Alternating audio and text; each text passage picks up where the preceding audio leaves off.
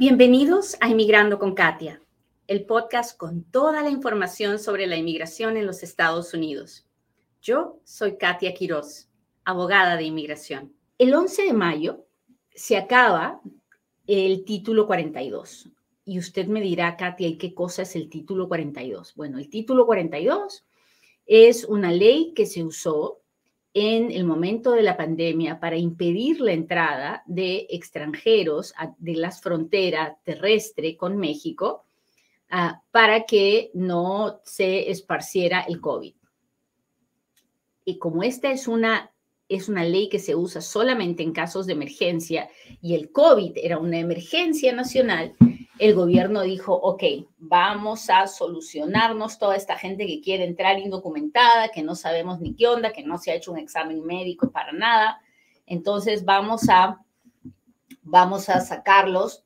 Antes de que puedan entrar, les vamos a decir, no, váyase a donde quiera o quédese esperando en México, pero aquí no entra. Eso es el título 42. ¿Hasta ahí estamos claros? Cuénteme si me está entendiendo.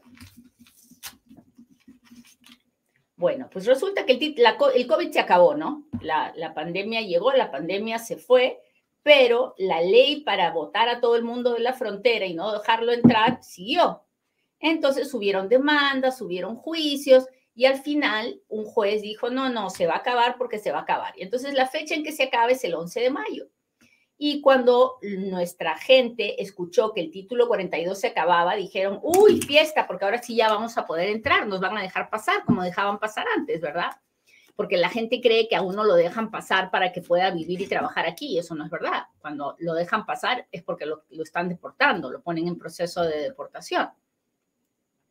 Bueno, el asunto es que escucharon las voladas, la gente del del gobierno de que se venía una gran masa de inmigrantes pensando que iban a poder entrar y el gobierno ha dicho, no, así no va a ser. Y entonces han cambiado, han tomado medidas para que la gente no se exponga y no quiera venir. Y han hecho lo siguiente, han dicho, ok, primero, vamos a continuar con el programa de parol Vamos a continuar con este programa de parol para Venezuela, Cuba, Haití y Nicaragua. Así que si usted está en su país y se quiere venir a probar suerte a Estados Unidos, no tiene que pagarle miles de dólares a un coyote, no tiene que venirse indocumentado, nada de eso. Lo único que tiene que hacer es conseguir un patrocinador que le firme que usted va a venir por dos años y que no va a pedir ayudas públicas, que va a vivir en buena onda y trabajando. Y le vamos a dar el permiso de trabajo. Así que esa es la forma de venir si usted es ciudadano de uno de esos países y no tiene ningún familiar que lo pida, no tiene ninguna forma de obtener una residencia. Hasta ahí estamos claros. ¿Cómo vamos, muchachos? Déjeme saber, déjeme saber. Cuéntemelo todo. Mi gente de TikTok, estamos bien bajitos de números hoy día, así que por favor ayúdeme compartiendo el programa para que podamos subir y la gente de TikTok siga moviendo el programa con las, con las demás personas. Muchas gracias, Jess Martínez, muchas gracias. Muy bien, entonces. Hola Jorge, ¿qué tal?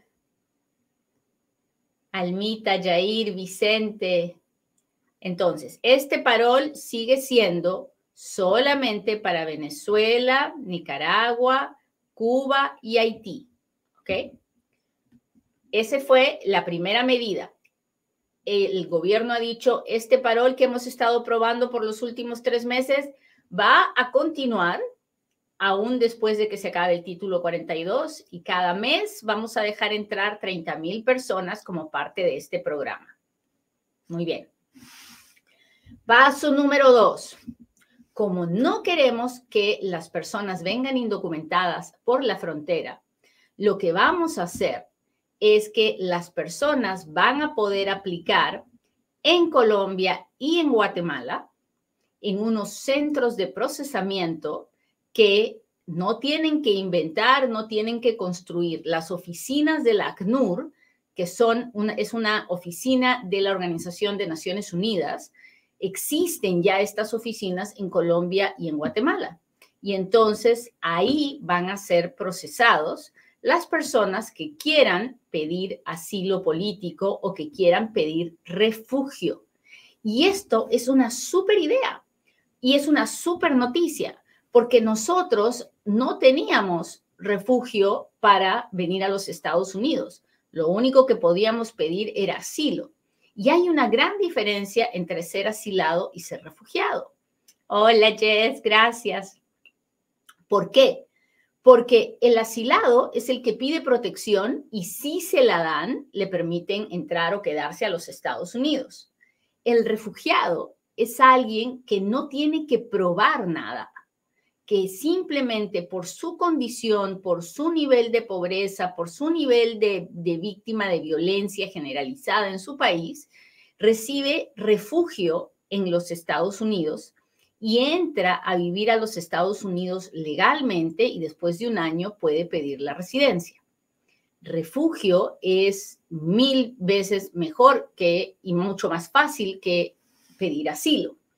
Entonces, en estos centros de procesamiento todavía no nos han dado detalles de qué es lo que se puede hacer o qué es lo que van a hacer o si van a tomar la decisión ahí o no, pero nos han dicho que en esos centros de uh, procesamiento se va a evaluar el caso de cada persona que se presente, que van a recibir 6.000 casos por día y que van a buscar las formas alternativas para que estas personas lleguen a los Estados Unidos de manera ordenada y de manera legal. Así que, por favor, si usted está, pensando, está queriéndose venir, no intente primero las formas legales, porque puede ser que realmente funcionen y que usted no tenga que sufrir como dan, sufren miles de miles de personas en los Estados Unidos que se vinieron indocumentadas. ¿Ok? Hasta ahí vamos bien. Déjeme, déjeme saber, déjeme saber qué está pasando. ¿Cómo se llama la oficina en Colombia? Es la oficina de la ACNUR, A-C-N-U-R, ACNUR.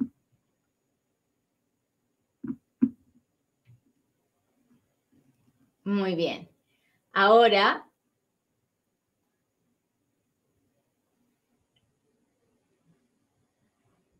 muy bien. Ahora vamos a hablar de la tercera cosa que se anunció ayer, que es el programa de reunificación familiar para Colombia, El Salvador, Honduras y Guatemala.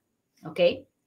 ¿Es el mismo parol de los venezolanos, cubanos, haitianos y nicaragüenses? No, no. No tiene que buscar un patrocinador, no hay programa de parol para estos países. Este es un programa de reunificación familiar y hoy día se lo voy a explicar.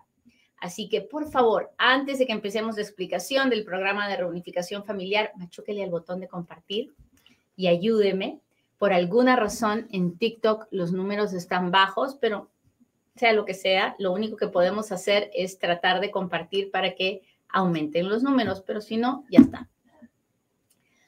Bueno, este programa de reunificación familiar no es el programa de parol, ¿ok? No es. Esto es bien importante que lo entendamos porque ya hay mucha confusión. En un solo día, la gente se está locando pensando que tiene que buscar el patrocinador uh, para que los ayude a venir. Y no, no, no, no, no, no.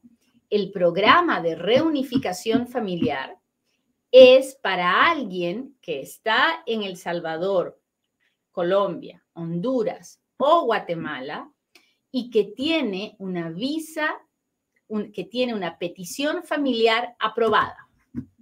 ¿Ok? eso es lo primero que hay que entender. Usted va a poder pedir este programa de reunificación familiar si es que usted está en Colombia, en El Salvador, Honduras o Guatemala y tiene una petición familiar aprobada. Si usted no tiene una petición familiar aprobada, si no tiene ningún familiar que lo haya pedido, este programa de reunificación familiar no es para usted. ¿Hasta ahí vamos bien?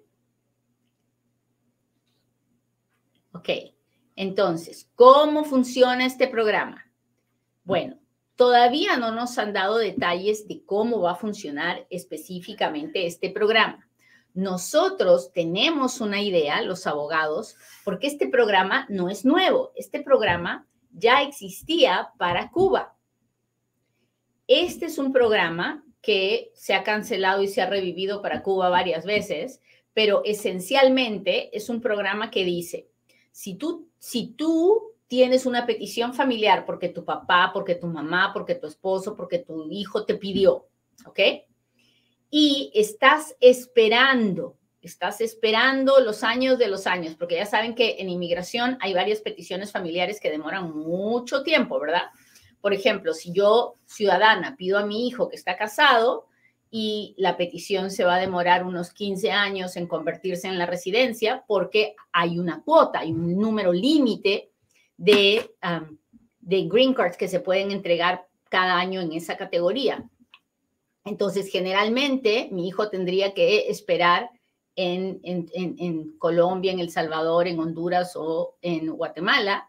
Y ahora lo que el gobierno dice es, ok, en vez de que espere en su país de origen, vamos a darle un permiso para que entre a vivir a los Estados Unidos y espere en los Estados Unidos hasta que ah, la fecha de su petición aparezca en el boletín de visas para que pueda pedir la residencia en los Estados Unidos sin tener que salir. Hasta ahí ya me entendió de qué se trata este programa de reunificación familiar. Sí, muy bien. Puede ser para muchos de ustedes que no sea lo que querían, no sea lo que esperaban, pero es una buena noticia.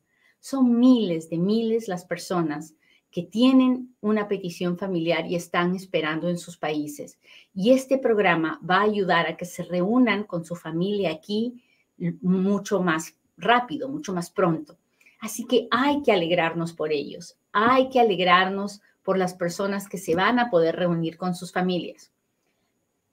El, no es, la inmigración en los Estados Unidos no es una inmigración masiva y, y uno tiene que entenderlo, tiene que buscar las formas de venir legalmente. Si no se puede, si no, se, si, si no, si no tiene el dinero para comprar el green card, entonces tiene que tener el dinero para hacer una empresa. Si no tiene el dinero para hacer una empresa, estudie hasta que estudie algo que, pueda traerlo con una visa de trabajo. Si no tiene nada de eso, pues tiene que tener el familiar y si no lo tiene, no hay una forma legal de venir. Busque avenidas a través de otros países, busque en otros países, pero no crea que la solución de todo es venir a los Estados Unidos, porque no lo es. No lo es. Sobre todo cuando uno tiene que vivir indocumentado, porque vivir indocumentado en los Estados Unidos es muy difícil, es muy duro. Se lo digo yo, que lo sé de primera mano. Muy bien. Ah, cualquier cosa, este tipo de reunificación familiar es un avance, es un avance, por supuesto que sí. César tiene razón cuando dice es un avance, Cualquier pasito que demos hacia adelante y que ayude a nuestra comunidad es un avance. Así que para este programa de reunificación familiar están incluidas todas las peticiones, todas las categorías, los de hermanos, los de hijos, los de padres, todas las categorías. Ahora, ¿cuándo se va a implementar? Muy pronto. El, secretario Mallorcas ha dicho que en estas semanas vamos a tener los detalles. Así que una vez que salgan, yo se los contaré. Usted, si cree que su familiar o, usted es que está en el extranjero cree que se puede beneficiar, contacte un abogado, vea cuál es la manera correcta de hacer el proceso para que pueda llegar lo más pronto posible. Ah, esa fue la tercera cosa que se anunció. Hasta ahí vamos bien. ¿Sigo? ¿Sí? ¿Todavía estamos bien?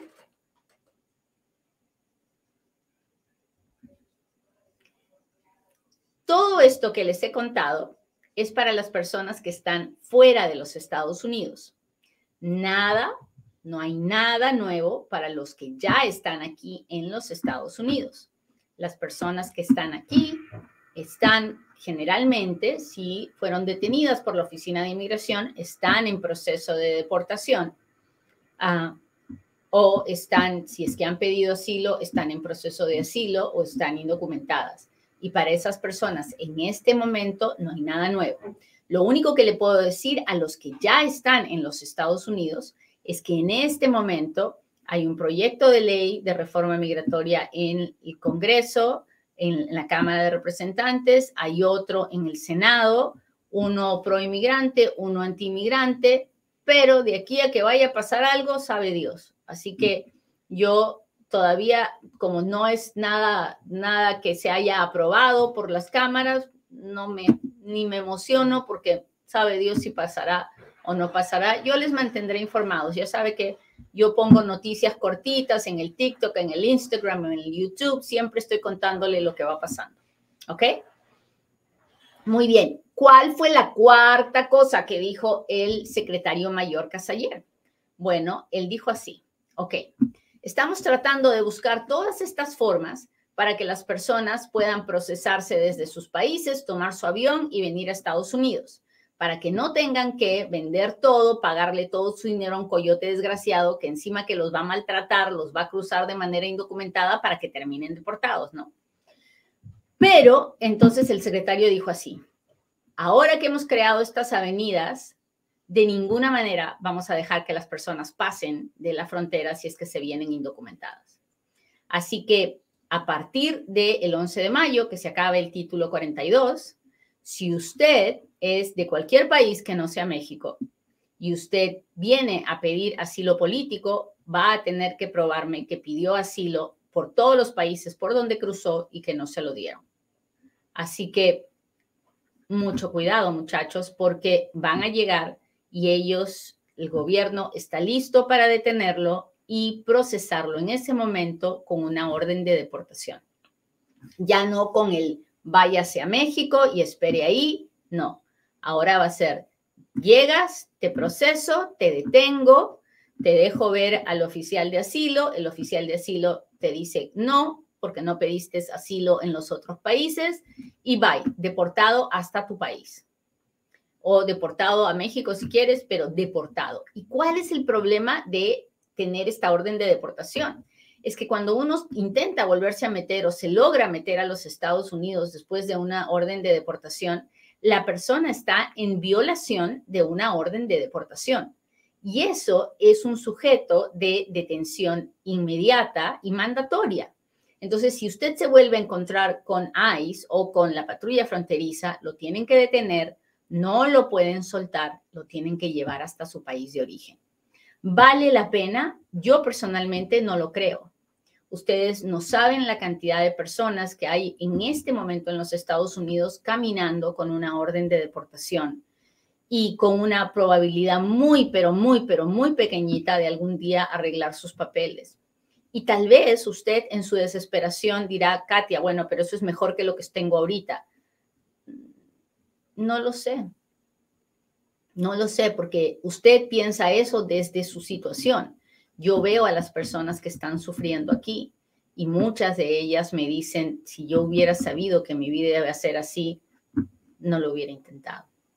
Así que usted es el único que puede tomar la decisión. Yo no le puedo decir lo que tiene que hacer, pero sí le puedo decir que el gobierno no se va a tocar el corazón a la hora de detenerlo en la frontera y deportarlo. Así que si existe la posibilidad de que se venga usted de manera legal, de manera regular, a través de uno de estos programas, por favor, hágalo de esa forma. No exponga su vida, no exponga su futuro y no exponga a su familia tratando de cruzar a los Estados Unidos indocumentado. No vale la pena. Muy bien, muchachos. Ahora sí, hágame sus preguntas porque ahora es cuando Katia responde.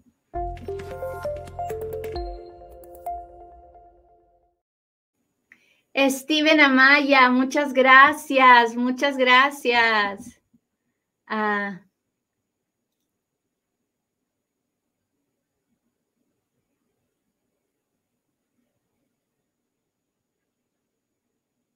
¿Cómo está lo del parol humanitario? Pues ah, sigue estando como está, Venezuela, Cuba, Haití y Nicaragua. Solamente para ellos es ese parol humanitario. Mi hermano puede pedirme si he sido deportado. Sí, claro. El ciudadano americano puede pedir a quien quiera, no importa cuál sea la situación de esa persona. La, la pregunta está mal hecha, porque la pregunta no es si su hermano le puede pedir, es si usted puede arreglar con esa petición. Y la respuesta es no lo sé, porque dependerá de cómo esté la ley y cómo esté la situación de usted en el momento en que esa visa que pidió su hermano se, pueda convertir en una residencia. son muchos, muchas piezas del rompecabezas que se tienen que armar antes de poder contestarle. Por eso es tan importante que usted hable con un abogado de inmigración en persona, que le haga las preguntas que le tiene que hacer para que le diga sí, sí o sí, no. Muy bien, sigamos. ¿Qué pasa con la gente que lleva años esperando en una petición, por ejemplo, los que piden hermanos? Pues para esos hay este programa de reunificación familiar, si es que la persona vive en Colombia, El Salvador, Honduras y Guatemala. Muy bien, déjeme ver aquí.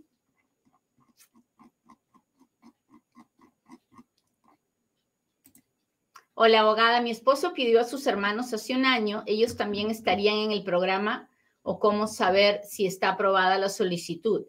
Bueno, Lorena, para saber si la solicitud del hermano está aprobada, hay que ir al portal de inmigración www.uscis.gov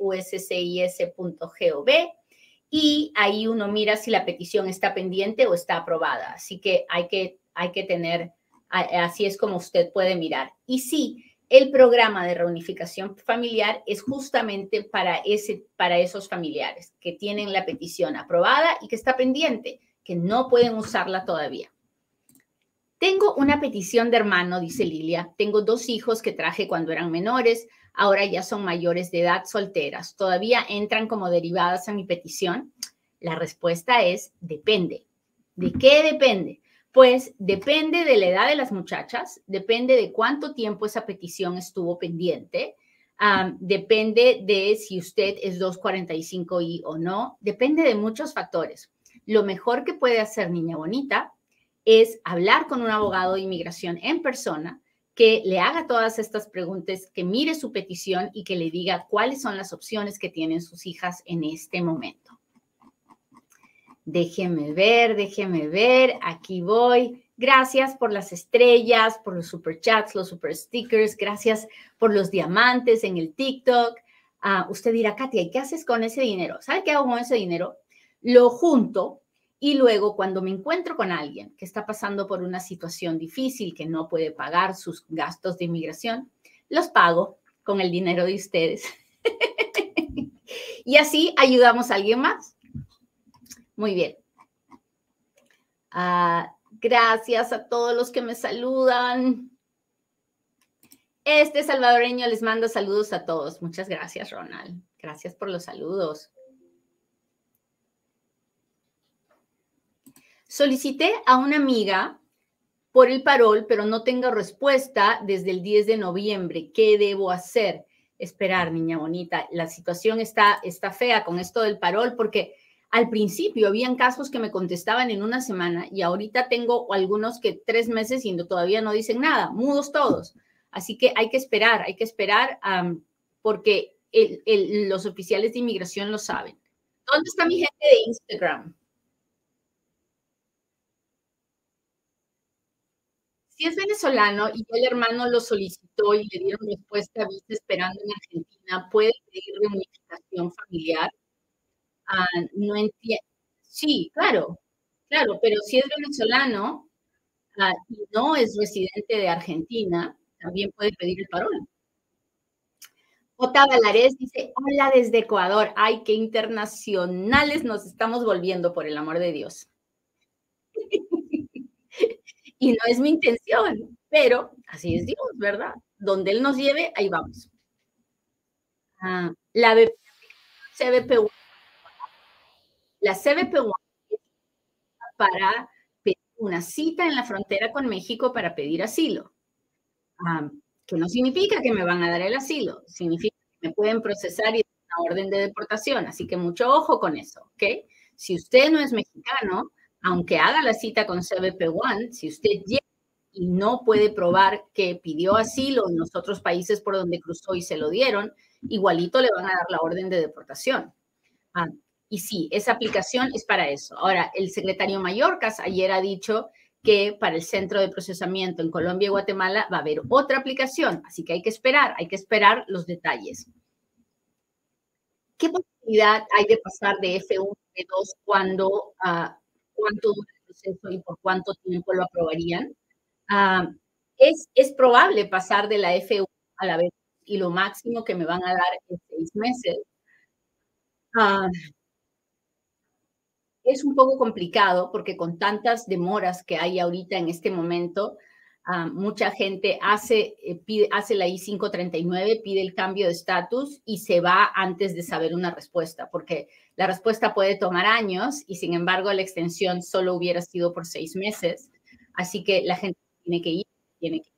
Ahora, a veces es mejor terminar de estudiar, salir y después de seis meses o de un año, cuando la persona quiere venir a paseo, pues pide la visa de turista y viene así, ¿no? Ah, no, sé cuál será su situación, usted tiene que hablar con su abogado. Ah, o para aplicar a la residencia por vago se puede pedir sin pagar el fee. Sí, si la persona quiere aplicar por vago eh, tiene una necesidad financiera, puede pedir que no le cobren, se llama fee waiver, no pide que por favor no le cobren, y si se lo aprueban, pues se lo hacen de gratis. Soy de Colombia. Las personas que están esperando un perdón aplican para la reunificación. No tenemos esos detalles. Me encantaría saber eso a mí también, porque tengo muchas personas que están afuera esperando un perdón y que porque tuvieron deportaciones antes o por lo que fuera. Y a mí me encantaría saber si podemos hacer eso para ellas también. Ni bien me entere, le cuento. Ni bien me entere, le cuento.